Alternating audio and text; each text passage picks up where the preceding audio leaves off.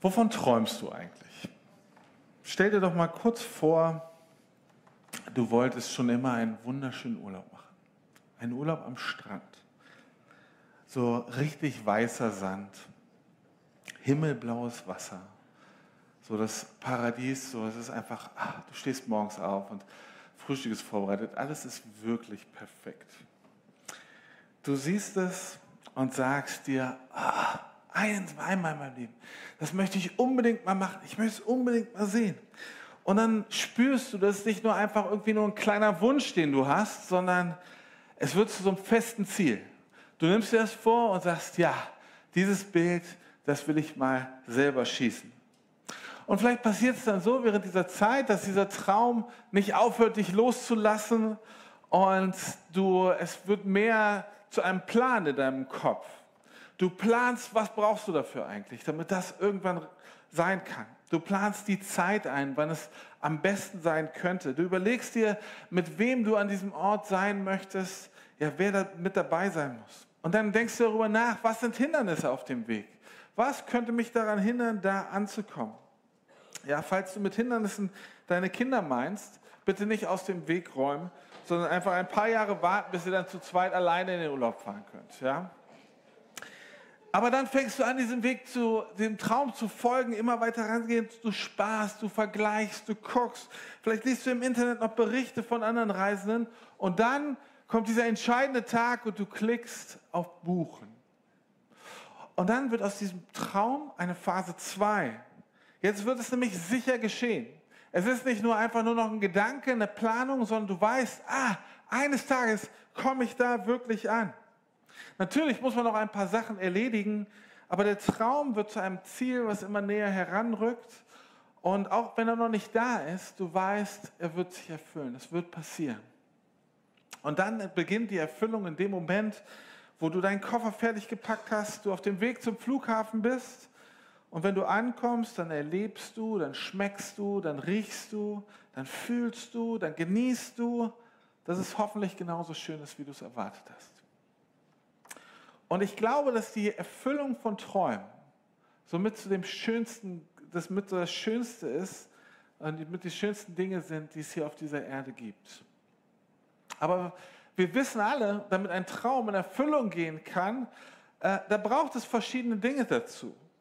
Aus einem Traum muss eine Vision werden, etwas, wofür ich bereit bin zu investieren, wo ich bereit bin, auch Dinge zu tun.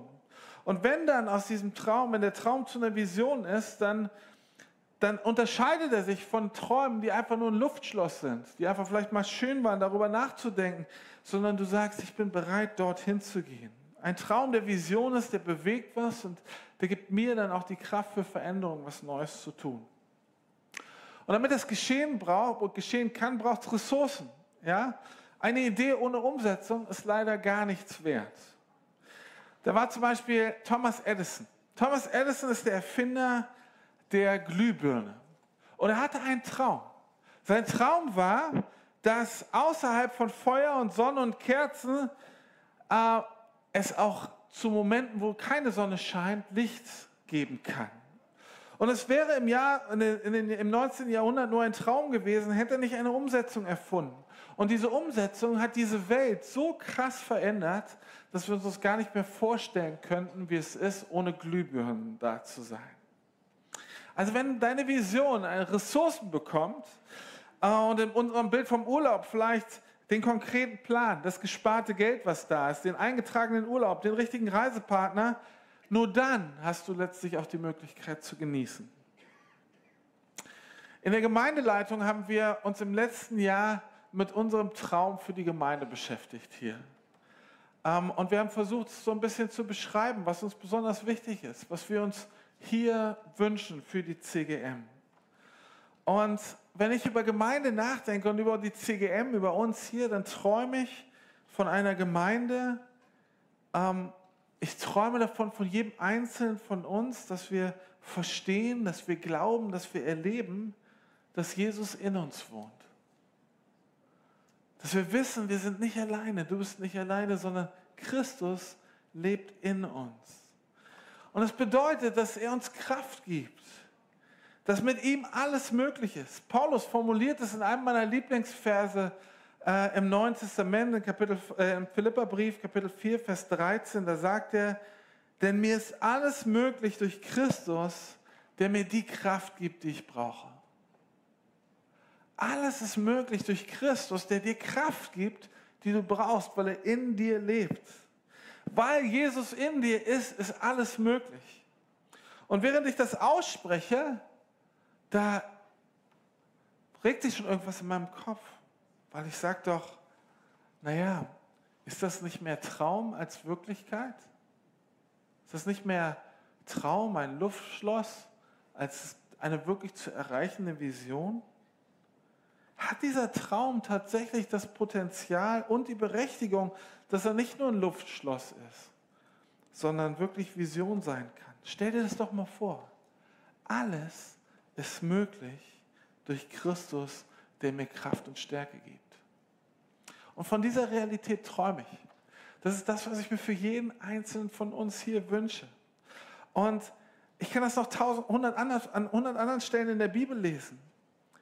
Was das bedeutet, wenn Jesus seine Kraft zeigt. Wenn Jesus seine Kraft zeigt, wird aus hoffnungslosen Situationen Hoffnung. Wenn Jesus seine Kraft zeigt, dann weicht die Krankheit und Leben entsteht. Wenn Jesus seine Kraft zeigt, können Menschen Liebe erfahren, kann ich Liebe erfahren, kannst du Liebe erfahren und wir fühlen uns wirklich angenommen. Und wenn Jesus da ist, dann erleben Menschen, die in starken Drucksituationen sind, Hoffnung und Beistand von Gott und anderen Menschen. Stell dir vor, du erlebst Jesus in hier bei uns in der Gemeinde. Jeder, der hereinkommt, erlebt Jesus in der Gemeinde, weil Jesus in, dem Frau, in der Frau oder in dem Mann, der neben dir sitzt, drinne wohnt. Jeder, der hier reinkommt, erlebt Jesus, weil Jesus in dir ist. Und dann ist das so offensichtlich, dass das gar nicht mehr zu verstecken ist. Das ist mein Traum. Und ich träume von der CG, dass hier in der CGM, die CGM voller Menschen sind, die Jesus, die Christus in sich erleben die glauben, dass seine Kraft sich nicht mehr verstecken lässt in uns. Jetzt ist die Frage, wie soll denn sowas konkret überhaupt aussehen und wie funktioniert das? Wie sah es bei Jesus aus, der diese Kraft hatte? Die Menschen sollen Jesus durch uns erleben. Gott wird durch uns erfahren. Und das zeigt sich in Liebe und Gemeinschaft, echte Annahme. Das zeigt sich in Befreiung. Das zeigt sich in Hoffnung. Das zeigt sich dadurch, dass Wunder geschehen, Dinge, die wir uns nicht erklären können. Aber wenn Gott in die Situation hineinkommt, ist sich krass verändert. Das, äh, das zeigt sich dadurch, dass wir Erkenntnis und prophetische Worte haben. Dinge, die wir nicht wissen können, die Gottes Geist uns eingibt. Das zeigt sich darin, dass unser Glaube wächst, dass unsere Liebe wächst. All das, was die Bibel als die Gaben des Heiligen Geistes beschreiben, als das, was passiert, wenn der Heilige Geist, wenn Gott in uns wirkt. Aber nochmal die Frage, ist das nicht ein Luftschloss? Ist das nicht was, wo man sagt, ja, vielleicht die ersten Christen haben das erlebt, aber ist das immer noch so real? Können wir dem überhaupt Glauben schenken? Lohnt sich das daran zu investieren? Ist das nicht vielleicht einfach nur ein Missverständnis der alten Texte in der Bibel? Vielleicht haben sie was berichtet, was sie sich gewünscht hätten, aber nicht wirklich passiert ist? Ich glaube, nein ich glaube, es kann Realität werden. Und ich glaube, dass diese Realität auf uns wartet. Aber wir brauchen etwas. Wir brauchen wie bei der Vision vom Urlaub auch Ressourcen. Es braucht Engagement. Es braucht unser Dazutun, damit diese Realität Christus in uns Realität werden kann. Also ist die Frage, was sind denn überhaupt unsere Ressourcen? Was haben wir denn schon? Womit können wir arbeiten? Ich glaube, das allererste und wichtigste ist, dass es in unserem Leben darauf ankommt, dass wir ehrlich sein dürfen. Dass wir ehrlich sein müssen sogar. Und dass wir ehrlich sein können. Ehrlich und authentisch zu sein, ist etwas, was in dieser Welt zwar als hoher, Wel hoher Wert gilt, aber nur selten gelebt wird. Man trifft selten Menschen, die wirklich authentisch ihr Leben leben. Warum? weil wir Angst um unser äußeres Bild haben. Wir haben ganz oft Angst darüber, was denken andere Leute über mich. Wenn ich ihnen jetzt wirklich sagen würde, was ich denke, wenn die Leute wüssten, wie ich wirklich glaube, was würden sie machen? Würden sie mich dann noch lieben oder würde ich Ablehnung bekommen? Aber ich glaube, dass eine unserer wichtigsten Ressourcen, unserer größten Ressourcen, das ist, dass wir ehrlich und authentisch unseren Glauben leben. Was bedeutet das? Jesus sagt, die Wahrheit wird euch frei machen. Johannes 8, Vers 32. Wahrheit. Also diese ungefärbte Authentizität, Echtheit, die hat das krasse Potenzial. Und diese Kraft ist eine Kraft, die Dinge verändert. Und das Spannende ist, dass Jesus diese Wahrheit wieder mit sich selber identifiziert. Er sagt, ich bin die Wahrheit. Ich bin der Weg, die Wahrheit und das Leben. Und das ist so spannend, weil hier in dieser Vision, in Christus, in uns, schon die erste Ressource versteckt ist. Wenn du diese Power von Jesus willst, diese Kraft, mit der alles möglich ist, dann wende dich an Jesus, weil er die Wahrheit ist. Sei ehrlich zu ihm. Er ist ehrlich zu dir. Jetzt wissen die meisten von uns aus Erfahrung und denken, oh, hm, das ist leichter gesagt als getan. Wie oft finde ich mich selber denn wieder in Gebeten, wo ich ehrlich zu Gott bin und ihm sage, Gott, warum greifst du nicht ein? Warum heilst du nicht? Warum ist das so alles so kompliziert in dieser Welt? Warum kannst du nicht kommen und einfach Frieden schaffen? Und ich persönlich stoße immer wieder an die Grenzen meines eigenen Verstehens. Ob ich das beim Bibellesen oder im Gesprächen oder im Glauben und manchmal denke ich, ich verstehe das alles nicht. Aber ich glaube, genau hier liegt unsere Ressource. Wenn wir ehrlich werden mit dem, was wir nicht verstehen, wenn wir ehrlich werden mit dem, was wir nicht glauben können, wovor wir Angst haben, dann ist es Zeit, dass wir das äußern, dass wir das nicht mehr verstecken, sondern ansprechen.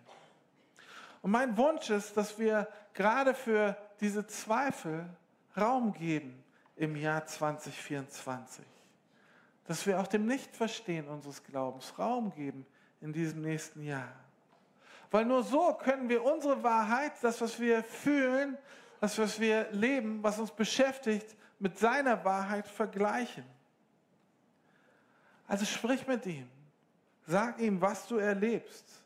Du darfst ihm sagen, was dich bedrückt, was du nicht verstehst in jeder Situation. Zweifel und Krisen sind normal und sie kommen wahrscheinlich bei jedem vor. Und in diesem Jahr wollen wir deutlicher darauf hinschauen. Wir wollen uns ja, diese unbequemen Fragen stellen. Wie kann ich überhaupt authentisch meinen Glauben leben? Wo benutze ich Formeln oder Gewohnheiten, damit man sich mit diesen unangenehmen Themen nicht auseinandersetzen muss? Und wir wollen uns mit dem Thema besprechen, wie die Bibel mit dem Thema Zweifel umgeht. Gibt es vielleicht eher so Hindernisse, wo wir sagen, oh, an der Stelle ehrlich zu sein mit dem, was ich, was mit meinem Zweifel, mit meinen Krisen los ist, das kann ich mit meiner Glaubensprägung gar nicht. Wir wollen uns fragen, wie können wir das besser machen? Ich glaube eine Wahrheit fest, dass Gott nicht gestresst ist von unseren Zweifeln. Gott hat keinen Stress damit, wenn wir Dinge nicht verstehen. Das sagt mir jeweils, jedenfalls die Bibel. Die Bibel ist voll mit unendlich vielen Geschichten, mit Menschen, die Gott nicht verstehen. Und die das dann äußern, ganz ehrlich, ihm gegenüber, manchmal angemessen, manchmal unangemessen. Sie bleiben gar nicht bei diesen Zweifeln, sondern einige klagen Gott an. Einige rennen von Gott weg und sagen, wie soll ich denn was noch mit diesem Gott zu tun haben wollen? Aber was macht Gott in dieser Situation? Gott hält fest. Stell dir vor, wir können in diesem Jahr Ehrlichkeit und Wahrheit vor Gott lernen. Vor ihm wirklich ehrlich zu sein. Ihm unsere Zweifel geben, mit ihm darüber sprechen. Und das nicht nur eins zu eins mit ihm im stillen Kämmerlein, sondern sogar hier in der Gemeinde. Das ist mein Wunsch, dass jeder sagen darf, was er oder sie noch nicht versteht dass wir sagen dürfen, äußern dürfen, womit wir Schwierigkeiten haben, was uns zweifeln lässt und dass wir dann gemeinsam aushalten. Dass wir nicht schnelle Antworten finden, nicht sofort korrigieren, nicht belehren, nicht verteidigen oder direkt antworten, sondern meine Vision ist es, dass wir wie Jesus, also Christus in uns, aushalten und lieben. Und ich glaube, dass sich unsere Gemeinschaft durch diese Art von Liebe und Freiheit krass nochmal verändern wird. Ich weiß, dass wir Jesus dann neu sehen und neu verstehen werden. Und ich weiß, dass uns das helfen wird, auch Menschen, die Jesus noch gar nicht kennen, die noch ganz andere Anfragen haben, dass wir sie nicht verurteilen, sondern dass wir sie tief lieben können. Und diese Authentizität, diese Ehrlichkeit, dieser Mut, über Dinge zu sprechen, der braucht Liebe und Annahme von Gemeinde. Und das ist unser Punkt für Gemeinschaft. Wenn wir uns annehmen, dann bedeutet das, dass wir auch Dinge äußern dürfen, die wir noch nicht verstehen, wo wir zweifeln, wo wir auch Probleme in unserem Glauben haben. Und dass wir dann versuchen, uns gegenseitig zu ermutigen, indem wir füreinander da sind. Aber genau das braucht Mut. Mut von beiden Seiten. Mut es zu äußern und den Mut auszuhalten. Wenn du erlaubst, dass Unsicherheiten in Frage gestellt werden, dann bedeutet das, dass du dich auf ein Abenteuer begibst. Aber wir glauben, wir sind nicht alleine. Wir sind hier eine Gemeinschaft. Wir sind zusammen unterwegs. Und wir lernen zusammen, und das ist das Wichtigste, wir lernen, Christus ist in uns. Und ich glaube, dann erleben wir eine Gemeinschaft, in der wir ganz ehrlich und angenommen sein dürfen. Eine Gemeinschaft, die uns auch im Zweifeln trägt. Eine zweite Ressource, die wir haben, finden wir auch wieder im Neuen Testament. Und die ersten Christen, die teilten nämlich eine ganz besondere Eigenschaft, eine, ja, etwas Besonderes. Sie kamen zusammen.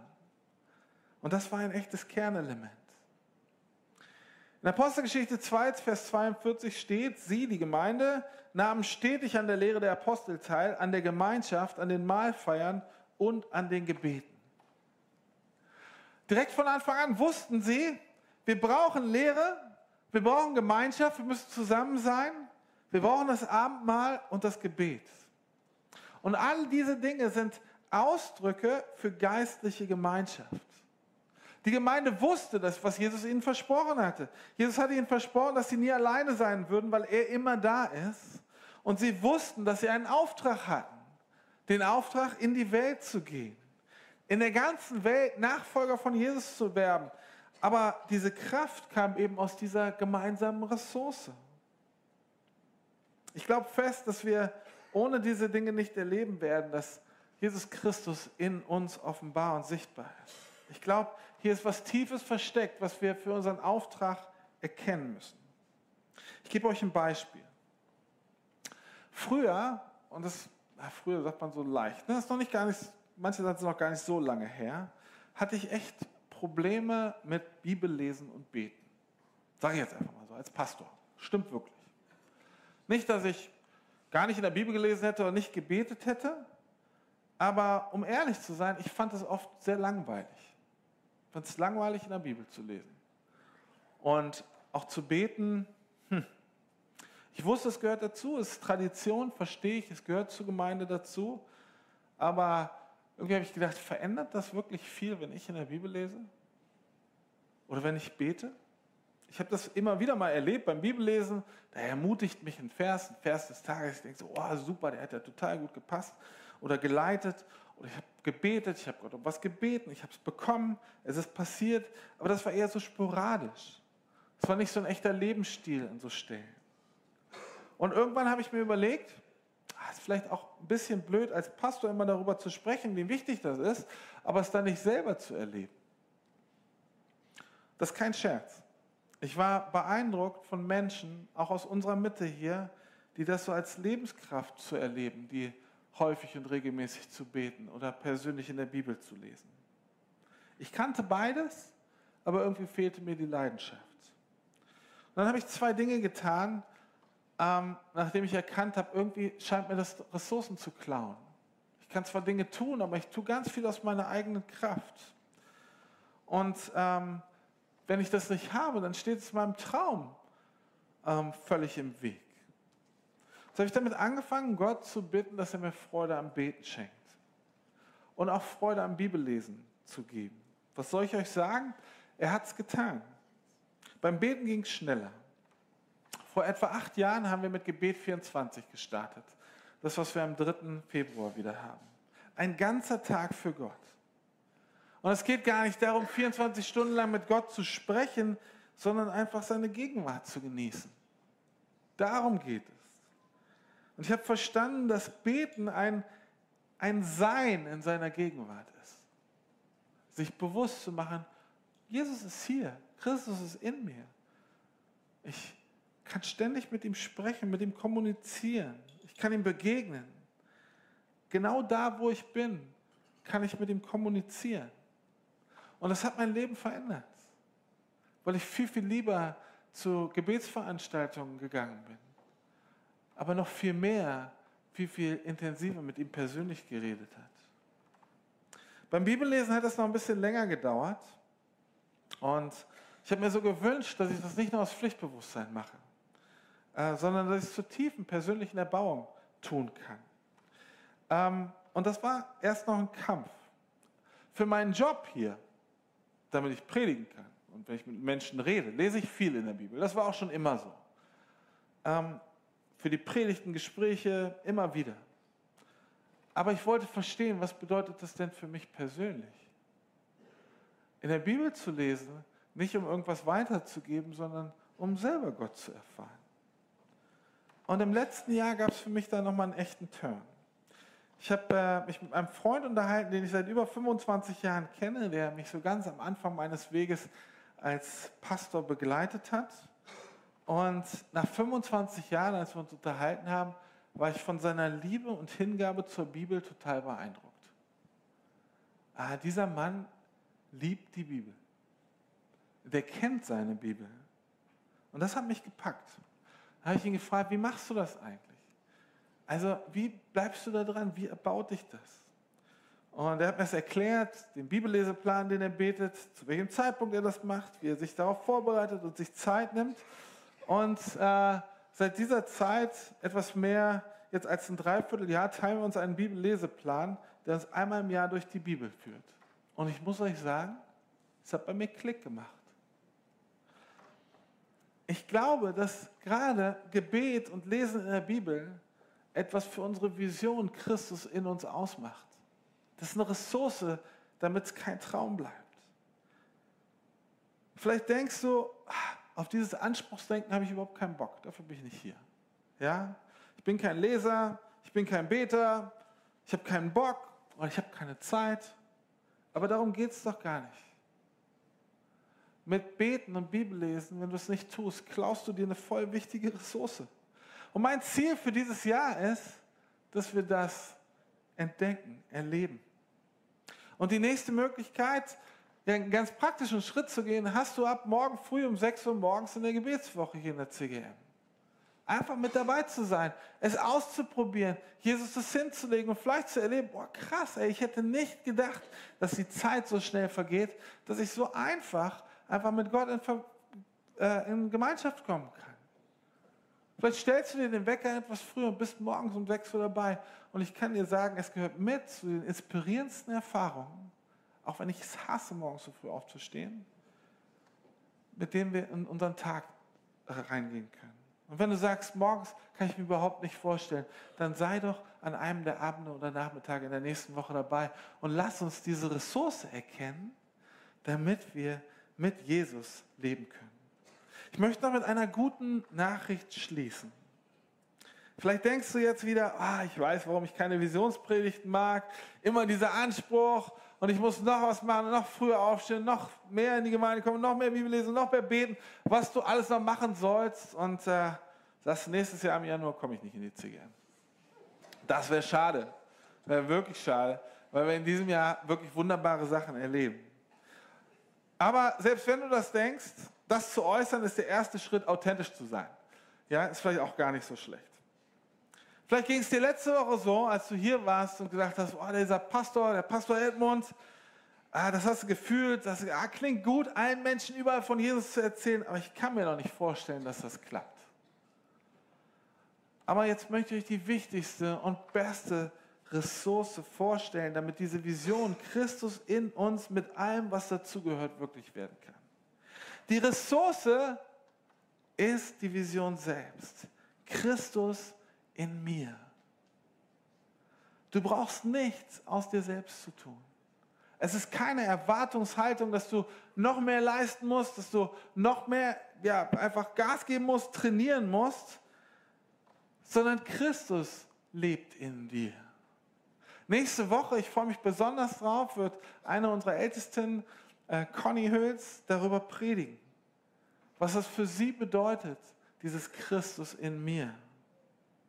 Aber vielleicht erst mal so viel. Mach dir das bewusst, dass Christus in dir lebt. Sprich mit ihm darüber. Sag ihm, was du denkst, was du dir vorstellen kannst und was du dir nicht vorstellen kannst, was dich zweifeln lässt, was du dir wünschst. Werd dir bewusst, dass Christus in dir lebt. Und ich glaube, das fasst meinen Traum für dieses nächste Jahr krass zusammen. Wenn du mit Jesus sprichst, darüber, wie du ihn erleben kannst und ehrlich bist, dann werden wir in diesem Jahr eine Veränderung sehen. Wir werden sehen, wie sich unser Glaube verändert. Weg von Tradition oder einfach ja, Dingen, wo man sagt, oh, das muss ich machen, sondern hin dazu, dass wir ehrlich authentisch sind, dass wir eine neue Gemeinschaft und ein neues Gebetsleben entwickeln können und dass wir erfahren, Christus lebt in uns. Ich würde es gerne praktisch einfach enden. Und äh, dazu möchte ich euch bitten, dass ihr so in kleinen Gruppen jetzt zusammengeht. So drei bis vier Leute.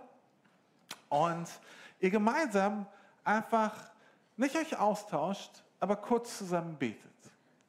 Einfach das, was auf eurem Herzen ist, wenn ihr denkt, Christus lebt in mir. Ihr könnt ihm dafür danken, ihr könnt ihm Dinge äußern, ihr könnt ihm sagen, was euch irgendwie schwer fällt oder einfach fällt.